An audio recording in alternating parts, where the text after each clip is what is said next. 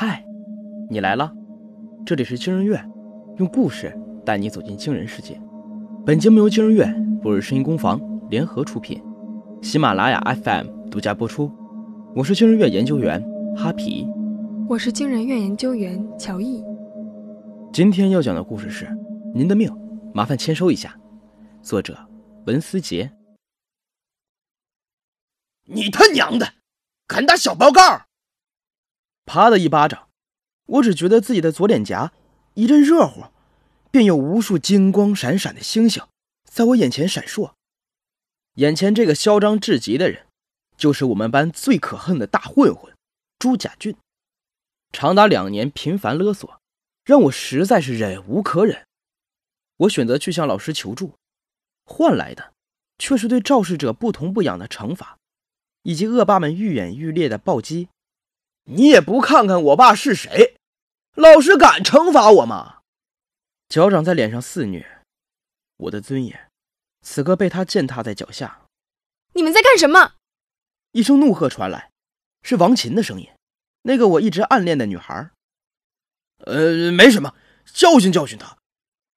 朱甲俊满不在乎道：“住手，别胡来！”王琴紧皱着眉毛，向我们走前一步。去。朱甲俊收回了脚，低声向我啐了一声：“呸！今天便宜你了。”紧接着，他像扔掉一个垃圾般把我留在校园的街道上，大摇大摆的走了。王琴过来扶我，嘴里说着：“徐旭，你没事吧？”我摇摇头，望着他在小路上大呼小叫的背影，整个心都在颤抖。要是这个可恶的混蛋死了该多好！老天要是有眼啊！就把这个恶魔收了吧！轰隆隆隆隆隆隆，老天果然发怒了。不过遭殃的却是我。只见天空中阴云密布，瓢泼大雨从天而降，我慌不择路，往一处小屋的屋檐下躲了去。刚到屋檐下，站住了脚，就听见屋内突然传来了一阵温柔的呼唤：“可以进来躲雨啊！”我不由得一愣，可以进来躲雨啊！又是一阵呼唤，我这才反应过来，原来是屋里的主人请我进去躲雨。进到屋里，捋了一把湿漉漉的头发，我才抬头看了看屋里，只见一个裹着奇怪的黑色大衣、戴着宽檐帽子的男人，正端坐在环绕着屋子的柜台后面，他的上方挂着一个硕大的“油”字。谢谢您让我进来躲雨，我冲他微微弯下腰表示谢意，他却一动不动。由于他的大半张脸都躲在帽檐形成的阴影下，我只能看到他那白皙的下巴。见他不答话，我只好尴尬地转过身，眼睛往四下里张望了下。你有什么东西要快递吗？我们这里可以快递任何东西。他突然开口问我，把我吓了一跳。我猛地瞥见柜台里有几只精美的盒子，前面的标识上却赫然写着“死亡”二字。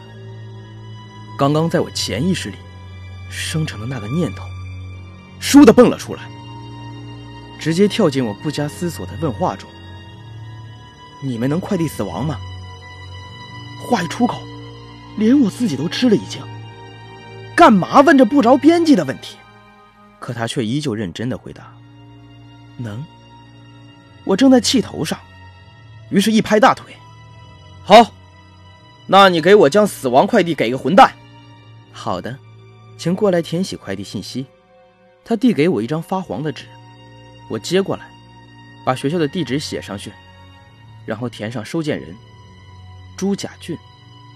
啊，行了，我咬牙切齿地说，就给我把死亡快递给这个人。好的，他的语气略显得很轻松愉快。那你把费用支付一下吧。我愣住了，麻烦了。刚才光想着解恨，没有想到还需要付钱。可我身上多少钱啊？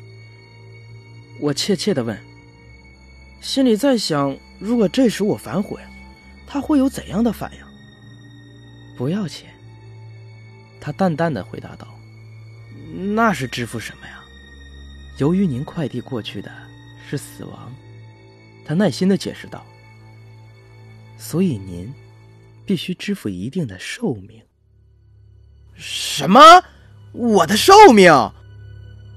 正当我吓得不知所措时，他把一张像是坟前烧的纸钱一样的纸递给我，上面有一行鲜红的大字：“为快递死亡支付寿命五年，请你在上面按个手印。”他敲了敲纸张，我一看，这这算什么呀？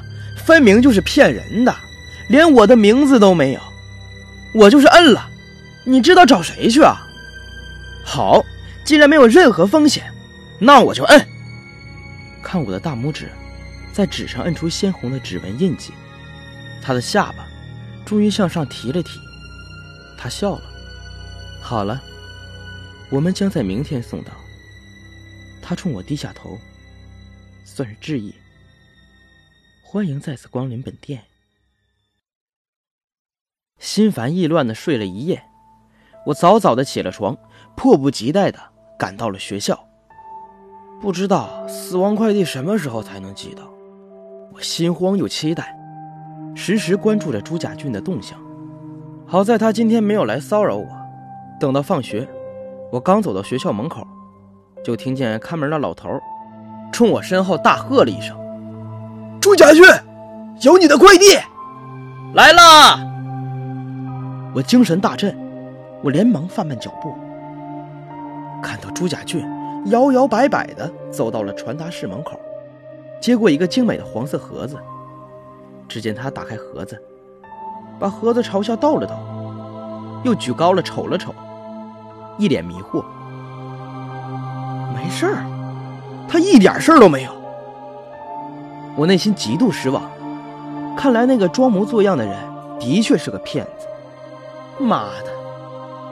我恨恨的转身准备离开，突然，一阵刺耳的喇叭声传来，紧接着就是轮胎与地面极力摩擦的嘶哑声。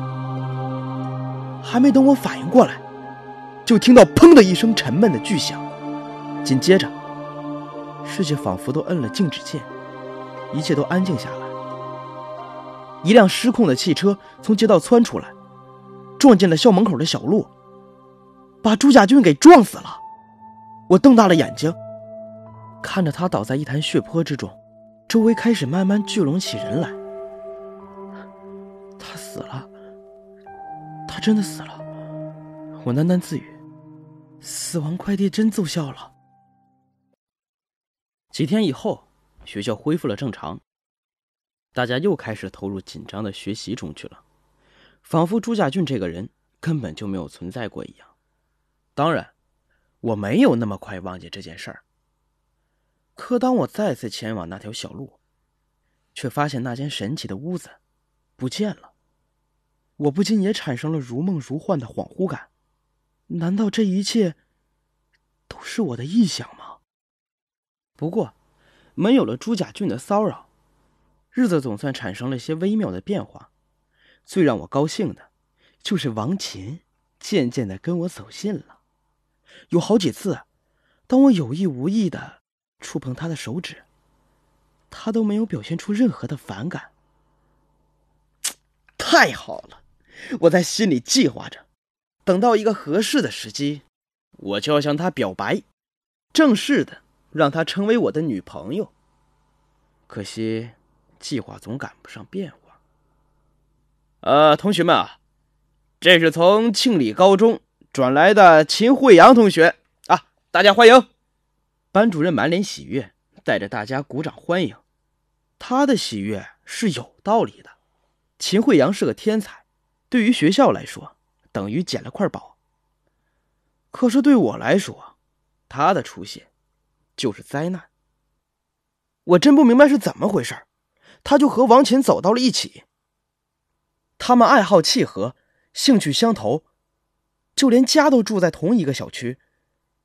每天看他们出双入对，我痛苦的难以言表。这个秦惠阳，就是天上掉下来的灾星。要是能被老天收回去就好了。我的心渐渐的被这像毒液一般汩汩涌出的恶意所填满。一天，天又开始降下雨来，我再次跑上那条我已熟悉的小路，躲在熟悉的屋檐下。可以进来躲雨啊！一声熟悉的呼唤，我赶紧抬起头，仔细看了看身后的这间屋子，没错，就是他。可以进来躲雨啊！这声音呼唤再度响起，就像是神话中海怪的魔笛一样，具有让人无法抗拒的魔力。终于，我又一次走了进去。第二天，我努力让自己显得像什么也没有发生一样，平静的上课。仿佛对一切充耳不闻。去死吧！我看着秦惠阳的背影，嘴角掠过一丝不易察觉的奸笑。可当下午，我期待着老师宣布噩耗的时候，却和正从教室里走出的秦惠阳撞了个满怀。你，怎么你？我呆呆的望着他，惊讶的说不出完整的话来。没撞疼你吧？他看了看我，简单的道了个歉，就走开了。他竟然还活着！我呆呆的望着他离去的背影，好半天才反应过来，什么死亡快递啊，原来就是个骗子。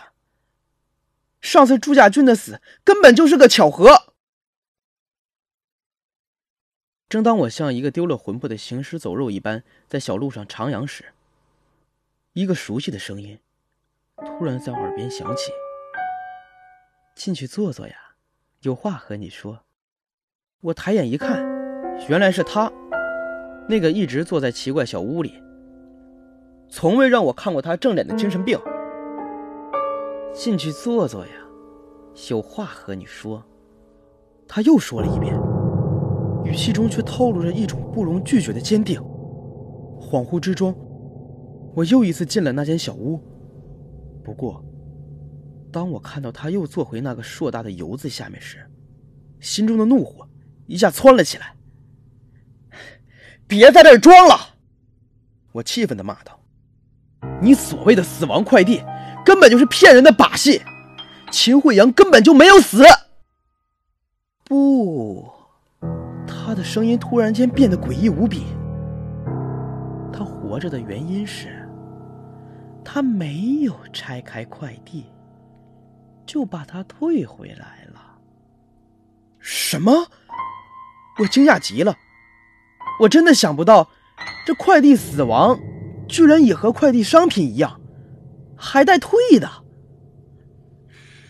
那就算了吧，我只好认命。既然他不肯收，就当没这回事吧。说完，我就转身想朝外走。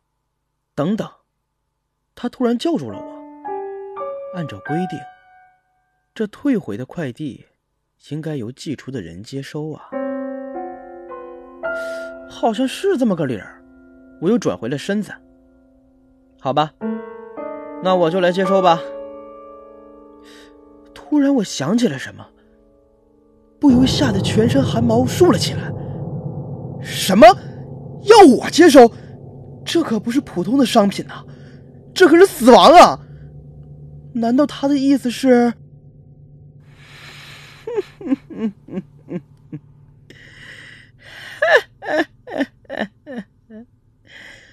是的，只能你接收了。哈哈哈哈哈哈他发出一阵让人毛骨悚然的笑，接着。